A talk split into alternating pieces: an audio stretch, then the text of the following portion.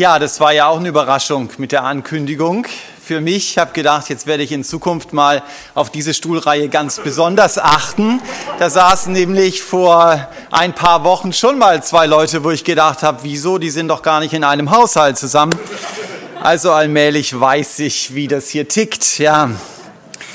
Ja, also, dann wisst ihr, wie ihr die Leute einzustufen habt, die auf diesem Stuhl auf dieser Stuhlreihe sitzen.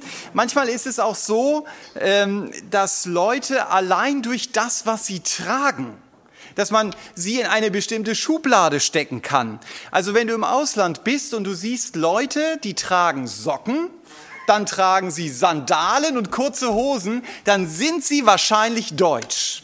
Also es ist ähm, eine große Trefferquote dabei. Oder wenn du eine, eine Frau siehst mit einem Kopftuch und einem langen Mantel, dann ist sie wahrscheinlich Muslima.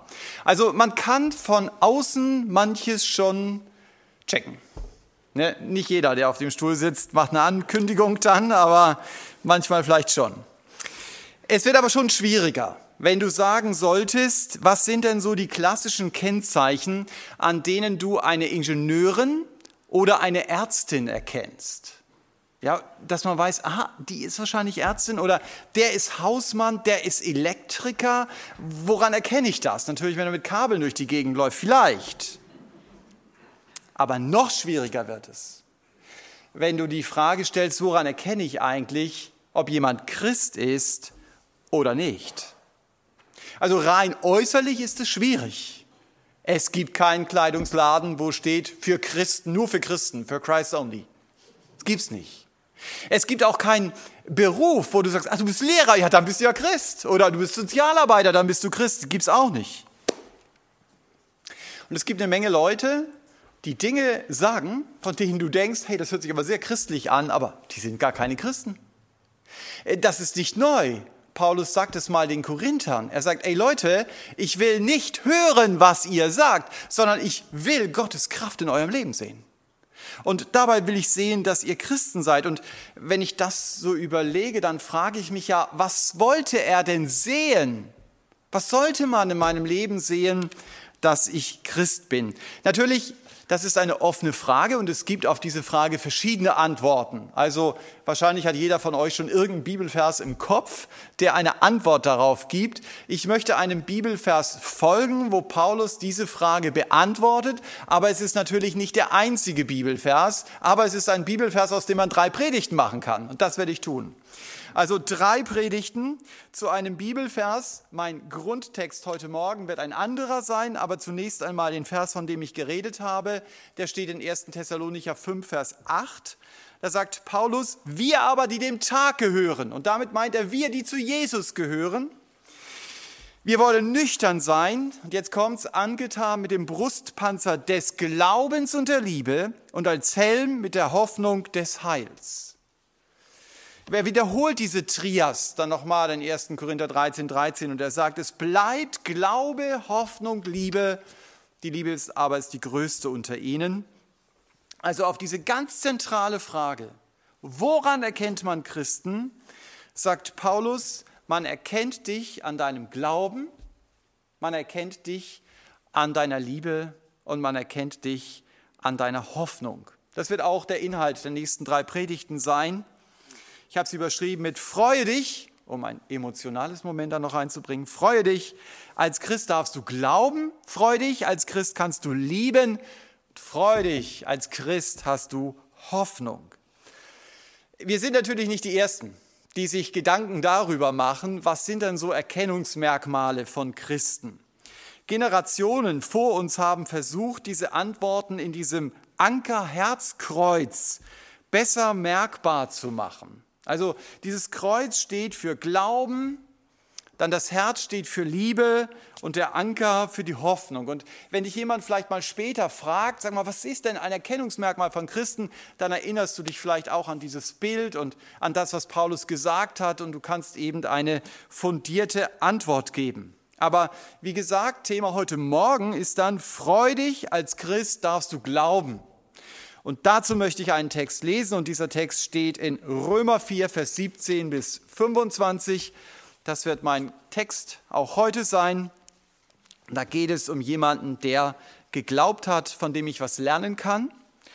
Ähm, Römer 4, Vers 17. Ich habe dich zum Vater vieler Nationen gesetzt. Da geht es um Abraham. Vor dem Gott, dem er glaubte, der die Toten lebendig macht und das Nichtseiende ruft, wenn es da wäre. Der gegen Hoffnung auf Hoffnung hin geglaubt hat, damit er ein Vater vieler Nationen werde, nach dem, was gesagt ist, so soll deine Nachkommenschaft sein. Und nicht schwach im Glauben sah er seinen eigenen, schon erstorbenen Leib an, da er fast 100 Jahre alt war, und das Absterben des Mutterleibes der Sarah, und zweifelte nicht durch Unglauben an der Verheißung Gottes, sondern wurde gestärkt im Glauben, weil er Gott die Ehre gab. Und er war völlig gewiss, dass er, was er verheißen habe, auch zu tun vermöge. Darum ist es ihm auch zur Gerechtigkeit gerechnet worden. Es ist aber nicht allein seinetwegen geschrieben, dass es ihm zugerechnet worden ist, sondern auch unseretwegen, denen es zugerechnet werden soll, die wir an den glauben, der Jesus unseren Herrn aus den Toten auferweckt hat, der unser Übertretungen wegen dahingegeben und unserer Rechtfertigung wegen auferweckt worden ist. Ja, es geht hier um den Abraham, ein Mann, dessen Glauben in der Bibel natürlich in besonderer Weise hervorgehoben wird. Gott hatte dem Abraham ja einen Sohn versprochen und aus diesem Sohn sollte dann das Volk Israel entstehen. Das war menschlich gesehen nicht möglich, dass der Abraham Vater wird. Wir haben es in unserem Text gelesen, fast 100 Jahre war er alt. Und die Sarah, die war 90. Also das ist nicht so das Alter, wo man regelmäßig Pampers kauft. Ja, also das war ihnen auch klar. Aber an Abraham kann man sehr gut sehen, was Glaube ist. Biblischer Glaube ist nichts Unsicheres, sondern biblischer Glaube lebt aus einer inneren Gewissheit.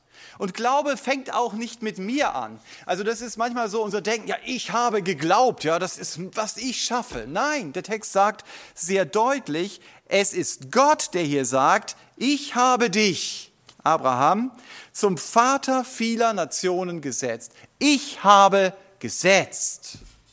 Also Gott tut hier etwas. Glaube gründet sich nicht darauf, was ich über Gott denke. Das haben wir heute viel zu viel, dass Leute sagen, ja, ich denke, Gott wird es vielleicht so und so machen. Nein, entscheidend ist, was hat Gott gesagt? Glaube gründet sich auf das, was Gott sagt. Und was er sagt, das kann ich in der Bibel lesen. Und Glaube ist ein ganz tiefes Vertrauen. Das, was Gott sagt, das stimmt. An den Gott der Bibel zu glauben heißt, ich gehe mit Fakten um. Zunächst einmal mit historischen Fakten. Paulus zeigt es zum Beispiel in 1. Korinther 15. Da sagt er, Jesus ist tatsächlich gestorben. Und er sagt, Jesus ist tatsächlich auferstanden und er ist manchen Leuten erschienen und das ist nicht nebulös, das ist sehr konkret. Er sagt, wem er erschienen ist. Er sagt, wen du fragen kannst. Und diese Fakten, die kann ich glauben. Auf diese Fakten kann ich mich verlassen. Und wenn die historisch-kritische Bibelauslegung sagt, es ist egal, ob es passiert ist oder nicht, Hauptsache du glaubst es und Hauptsache dir hilft es. Ja, also so ist in etwa diese Auslegung. Dann ruft die Bibel dazwischen und sagt, nein, das ist nicht egal. Glaube doch nicht etwas, was nicht passiert ist. Die Bibel ist doch kein Märchenbuch. Sie ist ein Bericht über die Dinge, die wirklich passiert sind. Wenn Jesus nicht wirklich gestorben ist, dann steckst du immer noch in deiner Sünde, egal wie warm es dir ums Herz wird, wenn du dir deine Traumwelt des Glaubens aufbaust. Also biblischer Glaube stützt sich, äh, stützt sich auf Fakten. Er stützt sich auf historische Ereignisse. Aber vor allen Dingen, und das betrifft jetzt vielleicht auch noch mal mehr unseren Alltag, vor allen Dingen stützt der Glaube sich auf Verheißungen. Ich weiß, Gott hat etwas gesagt und deshalb ist es wahr und Gott wird es tun.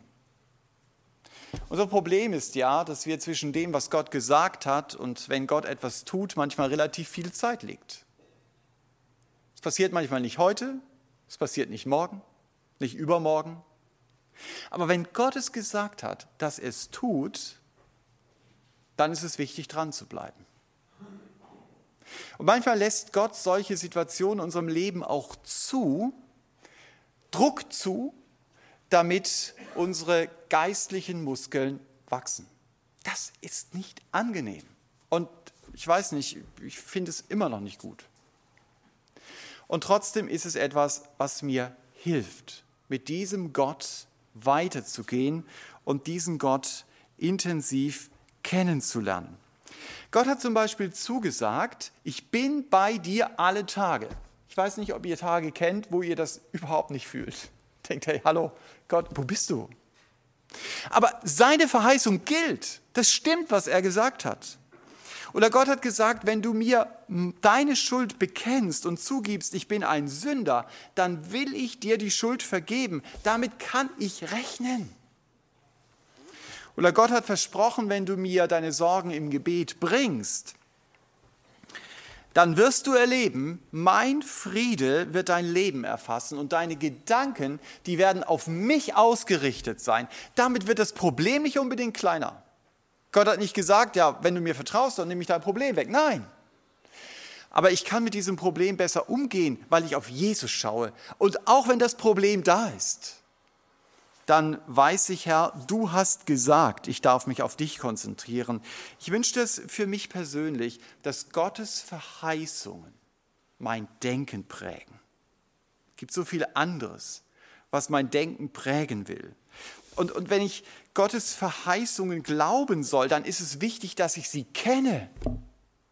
Es gibt ja einige Musterschüler, meine Frau war so eine, von denen du denkst, okay, die legen ihren Kopf aufs Kissen abends und irgendwie diffundiert das Wissen da rein.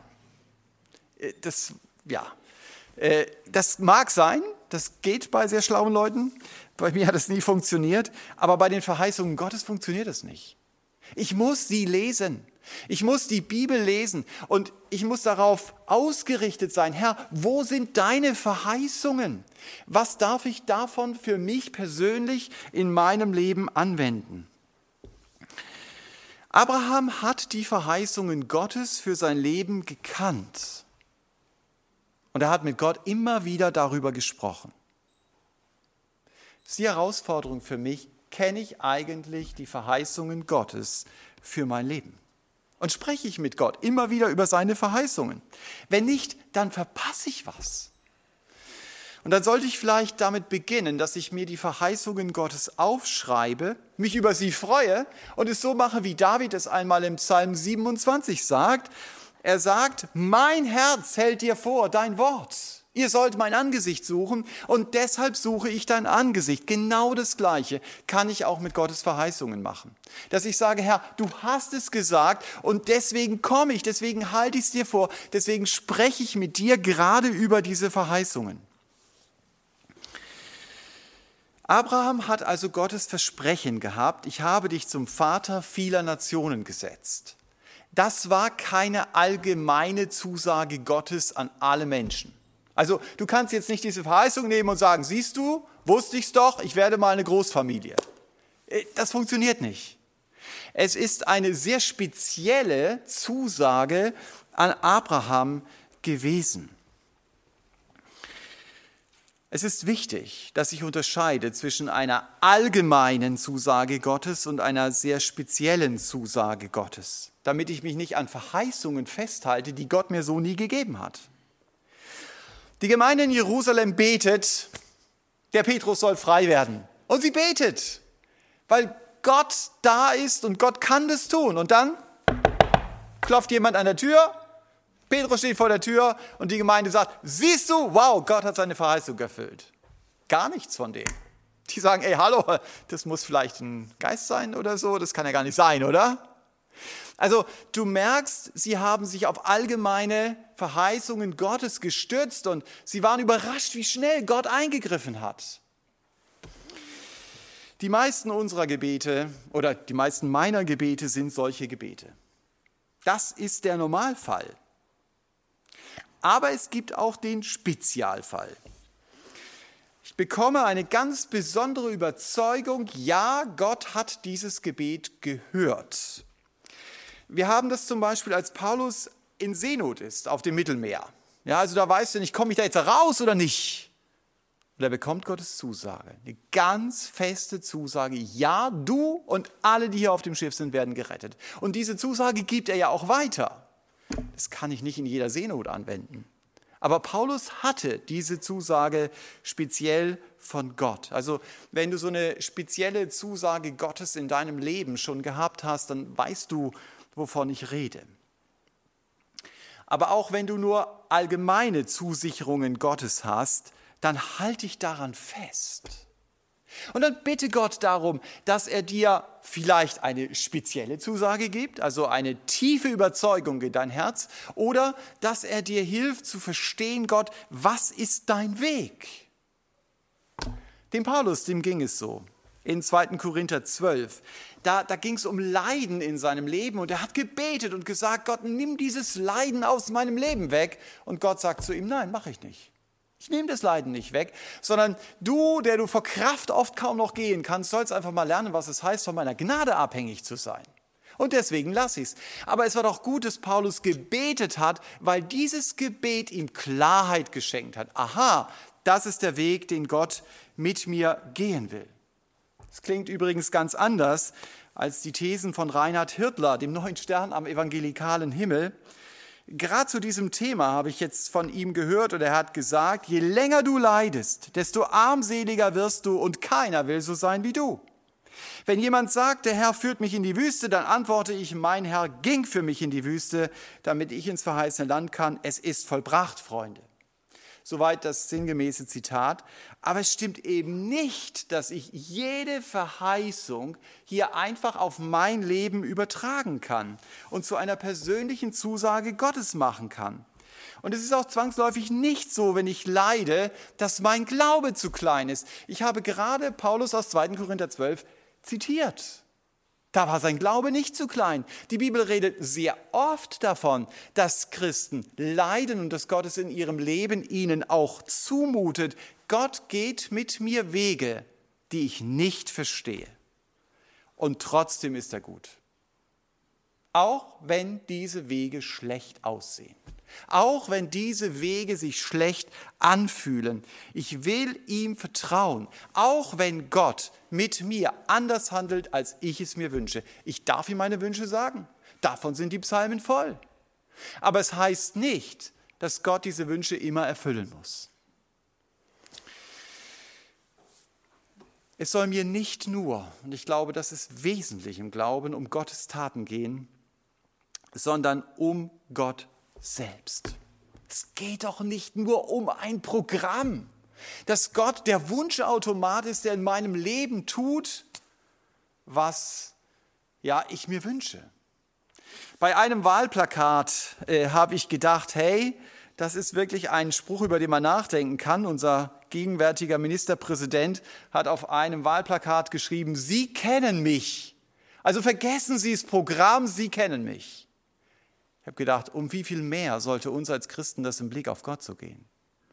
Dass wir sagen, Herr, ich verstehe absolut nicht, was das jetzt soll. Ich verstehe auch dein Programm mit mir nicht, aber eins weiß ich, ich kenne dich. Und das reicht. Es geht mir um dich und es geht mir nicht in erster Linie um das oder nur um das, was du tust. Und ich darf beten, Herr, lass mich jemand sein, der dich durch den Glauben ehrt. Darum ging es Abraham hier. Das mache ich, indem ich groß von Gott denke. Du, wir lesen hier, Abraham glaubt an einen Gott, der die Toten lebendig macht. Gott spricht ein Wort und die Toten werden lebendig. Du gehst über den Prag-Friedhof und da ist richtig Volksversammlung. Ja, die Toten sind alle lebendig. Du gehst in Norddeutschland spazieren, denkst, wow, hier kann ich ja schon am Samstag sehen, wo ich am Mittwoch sein werde oder so. Und bopp, plötzlich steht da ein Berg, den du eigentlich in Bayern vermuten würdest. Gott ruft das Nicht-Seiende, dass es ist. Stell dir das mal in konkreten Dingen vor. Diesen Gott kennst du. Und diesem Gott darfst du vertrauen. Zu diesem Gott darf ich beten. Abraham war davon überzeugt. Er war davon überzeugt, ich glaube an einen Gott, der die Toten lebendig machte, das Nicht-Seiende ruft, als wenn es da ist. Äh, die ganze Schöpfung hat Gott ins Dasein gerufen. Mach dir bewusst, wie groß dieser Gott ist, den du als deinen Vater kennen darfst.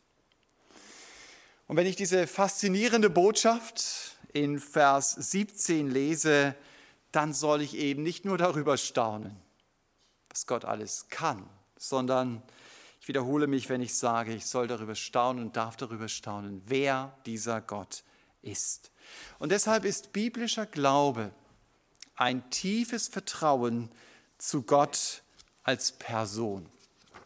Das ist viel mehr als ein apologetischer Faktencheck. Durch meinen Glauben mache ich deutlich, Gott, ich vertraue dir. Und durch den Glauben vertiefe ich damit auch meine Beziehung zu Gott. Und deshalb ist biblischer Glaube auch ein Beziehungsbegriff. Glaube sieht zuerst den großen Gott und nicht zuerst das große Problem. Und deshalb konnte Abraham auch in einer hoffnungslosen Situation glauben. Wenn ich Gott glaube, dann mache ich das Problem nicht klein. Aber ich lasse mich nicht vom Problem lähmen, weil ich auf den schaue, der größer ist als das Problem. Mir gefällt an Abraham seine Grundhaltung. Er will durch seinen Glauben Gott ehren. Er will also damit rechnen, Gott ist größer als mein Problem. Ich weiß nicht, wie es euch geht. Mir fällt das schwer. Irgendwie sind es dann doch die Umstände, die so den Ton angeben wollen. Und deshalb ist es sehr oft auch eine bewusste Entscheidung, den, dem lauten Schreien des Unglaubens mal den Ton abzustellen. Und nicht diese ständigen Einflüsterungen zu glauben, sollte Gott wirklich gesagt haben? Sollte Gott das wirklich können? Meinst du nicht, dass das für Gott doch eine Nummer zu groß ist? Auch der Unglaube verlässt sich ja auf etwas, zum Beispiel auf die eigene Kraft oder auf andere Menschen, aber eben nicht auf Gott. Gott wird durch etwas anderes ersetzt. Und von diesem Ersatz, davon erwarte ich dann meine Hilfe. Und deswegen führt Unglaube weg von Gott und Unglaube führt in den Götzendienst. Jemand, der sich nicht auf so einen billigen Ersatz für Gott einlassen wollte, war Esra. Bei ihm entdecken wir in Esra 8, Vers 22, cooler Vers, so diese grundsätzliche Haltung, mein Glaube soll Gott ehren. Dort steht, Esra 8, 22, ich hatte mich geschämt vom König Soldaten und Pferde zu unserer Unterstützung gegen den Feind auf dem Weg zu erbitten. Wir hatten nämlich zum König gesagt, die Hand unseres Gottes ist zum Guten über allen, die ihn suchen. Wo gibt's denn sowas? Dem Esra war es peinlich, dem königlichen Schutz mehr zu vertrauen als Gottes Hilfe, um nicht von Räuberbanden überfallen zu werden. Und die haben auf seinem Weg nach Jerusalem sicher hinter jedem Felsen gelauert.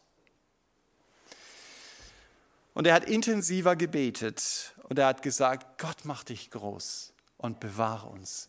Mir ist es peinlich, wenn ich sage, du bist so groß und ich gehe jetzt zum König und sage, aber ich brauche doch so eine Leibwache von 200 Leuten, also weniger wird wahrscheinlich nicht reichen. Das ist eine Haltung, die Gott ehrt. Das wünsche ich mir auch, dass es mir peinlich ist, Menschen mehr zu vertrauen als meinem lebendigen Gott. Und das hat Abraham hier getan. Er hat Gott vertraut.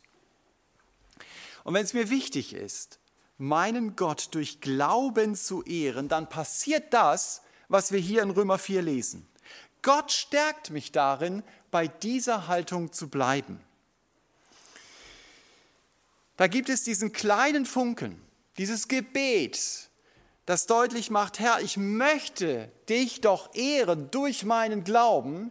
Und dann kommt der Heilige Geist und er pustet in diesen kleinen Funken rein und es wird zu einer großen Flamme. Und diese große Flamme ist überzeugt, Gott kann tun, was er verspricht. Das ist eine Überzeugung, die Gott in das Herz eines Abraham hier hineingibt. So hat Gott den Abraham gestärkt. Ab Vers 22, da ist ja so ein bisschen gedanklicher Bruch dann in diesem Text, erleben wir dann am Beispiel von Abraham mit, wie wir durch den Glauben bei Gott gerecht werden. Als Menschen haben wir ja so den Reflex, dass wir versuchen, unsere schlechten Taten durch gute Taten zu ersetzen. Das funktioniert aber nicht. Das ist mir wieder aufgefallen, als ich äh, den letzten Tagen den Bericht las über die Schweizerin Anne Spörri. Ich weiß nicht, ob manche von euch diese Frau kennen. Also ganz taffe Frau, äh, war in Kenia, hat mit 46 Jahren ihren Flugschein gemacht, Ärztin, und ist dann mit ihrer Propellermaschine zu den verschiedenen Leuten geflogen, hat 20.000 Leute im Jahr versorgt. Man sagt, es gibt wahrscheinlich niemanden in Afrika, der mehr Leben gerettet hat als sie. Man nannte sie Mama Dakteri. Ja, also sie ist diejenige, die kommt und die den Leuten hilft. Sie ist jetzt noch nicht so lange tot, also über 80-jährig war sie. Und nach ihrem Tod stellt man fest, dass die kurze Zeit, die sie im Konzentrationslager in Ravensbrück verbracht hat, die hat sie dort nicht als Opfer verbracht, wie man es immer glaubte, sondern sie hat diese Zeit dort als Täterin verbracht. In Gemeinschaft mit einer anderen Schweizerin, die aufgrund ihrer Taten zum Tode verurteilt wurde. Die beiden waren zusammen, aber die Schweiz hatte damals kein Interesse aufzuarbeiten, welche Rolle spielen Schweizer im Holocaust. Ja, also deswegen ging das alles runter. Manche Dinge in ihrem Tresor gefunden, wo man sagt, nein, sie war nicht Opfer. Denn über diese Zeit nie geredet. Und jetzt weiß man, warum. Letzten Monat hat die Züricher Zeitung die Frage gestellt, war ihr halbes Leben der Versuch, Buße zu tun. Und jedem ist klar, ich kann noch so gute Taten in Afrika tun, damit werde ich aber meine grausamen Taten in Ravensbrück nicht ausgleichen können. Und so kann auch meine ablehnende Haltung Gott gegenüber, dem mein Leben gehört, der mein Schöpfer ist, das haben wir an diesem Bild auch nochmal gesehen bei der Segnung, das kann ich nicht ausgleichen, indem ich ein paar gute Dinge tue. Es gibt nur einen Weg, wie meine Rebellion gegen Gott und meine Schuld gegen Menschen ausgeglichen werden kann. Und das ist genau das, was in diesen Versen steht. Gott muss mir seine Gerechtigkeit zurechnen. Gott muss auf das Lebenskonto meiner Schuld seinen Plusbetrag gutschreiben. Nur dann ist das Konto ausgeglichen. Nur dann kann ich eine tiefe Beziehung zu Gott bekommen. Und Gott kann Schuld nicht einfach wegnehmen, so wie man die Schuld von der Ansbury nicht einfach unter den Tisch fallen lassen kann. Aber Gott streicht, das ist mir ganz wichtig geworden, nicht nur einfach meine roten Zahlen durch das wäre zu einfach.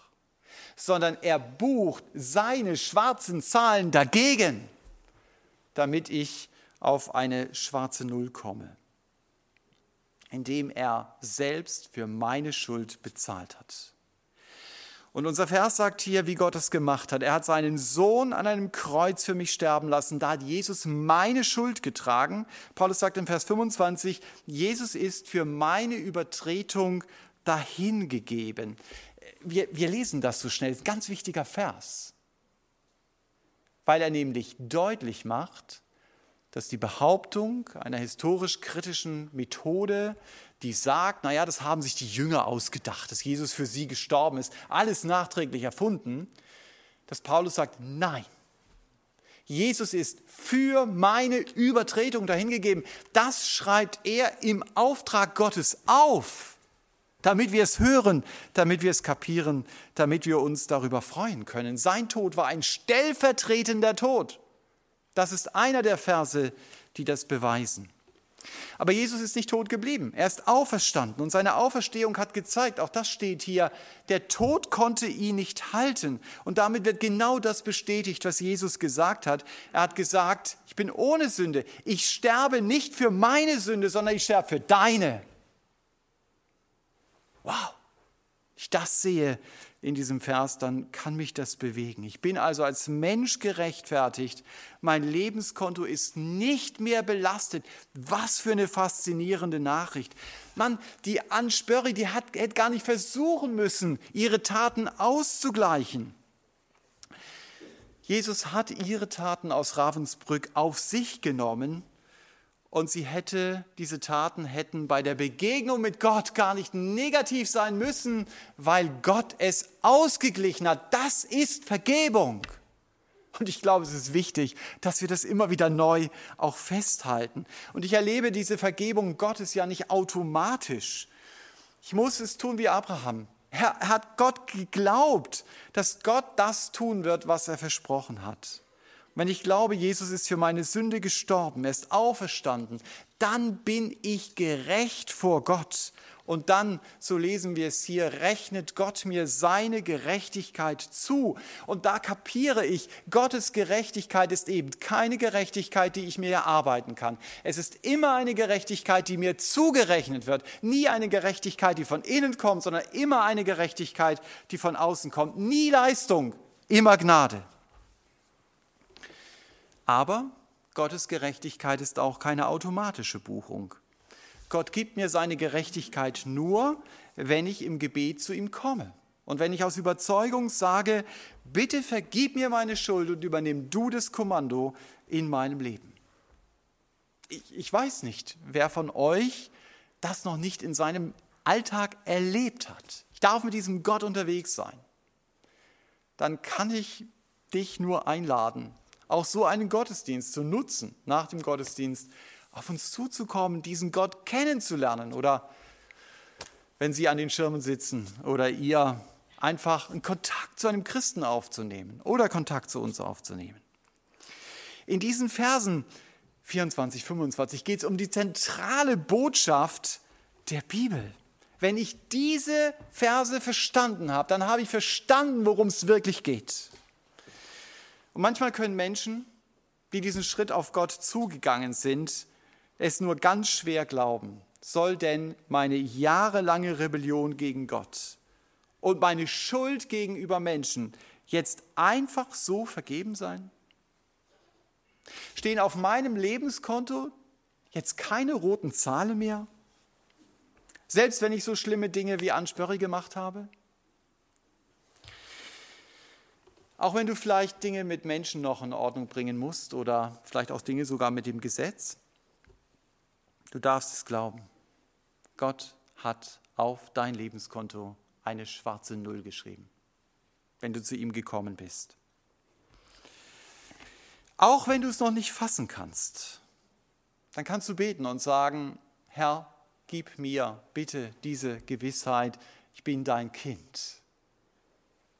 Ich habe das vor langer Zeit mal von einem Pastor einer Mega-Gemeinde gehört, einer großen, guten Gemeinde, der gesagt hat, mit Abstand die meisten Seelsorgegespräche drehen sich um das Thema Heilsgewissheit. Manchmal kann ich das noch gar nicht so für mich selber fassen. Äh, und ich darf Gott darum bitten.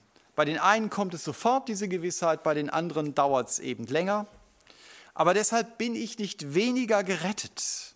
Und auch wenn ich diese innere Überzeugung noch nicht habe, darf ich glauben, genau das, was hier steht, Jesus ist um meiner Übertretungen willen dahingegeben und um meiner Rechtfertigung willen auferweckt. Das stimmt. Das nehme ich in Anspruch. Woran erkennt man Christen? Darum ging es heute Morgen. Die erste Antwort heißt, freu dich. Als Christ darfst du glauben. Und es ist ein Glaube, der sich an Gott selbst und an seinen Verheißungen festhält. Und dieser Glaube ist ein Vertrauen, das Gott ehrt. Und deshalb können wir es doch auch zu unserem Gebetsanliegen machen. Herr, lass mich nicht durch Unglauben an deiner Verheißung zweifeln, sondern stärk mich bitte im Glauben, weil ich dir die Ehre geben möchte. Amen. Wir machen es jetzt so, dass ihr auf eurem Stuhl Gott Antwort geben könnt auf das, was euch wichtig geworden ist. Und der Horst wird dann diese stille Gebetszeit laut abschließen.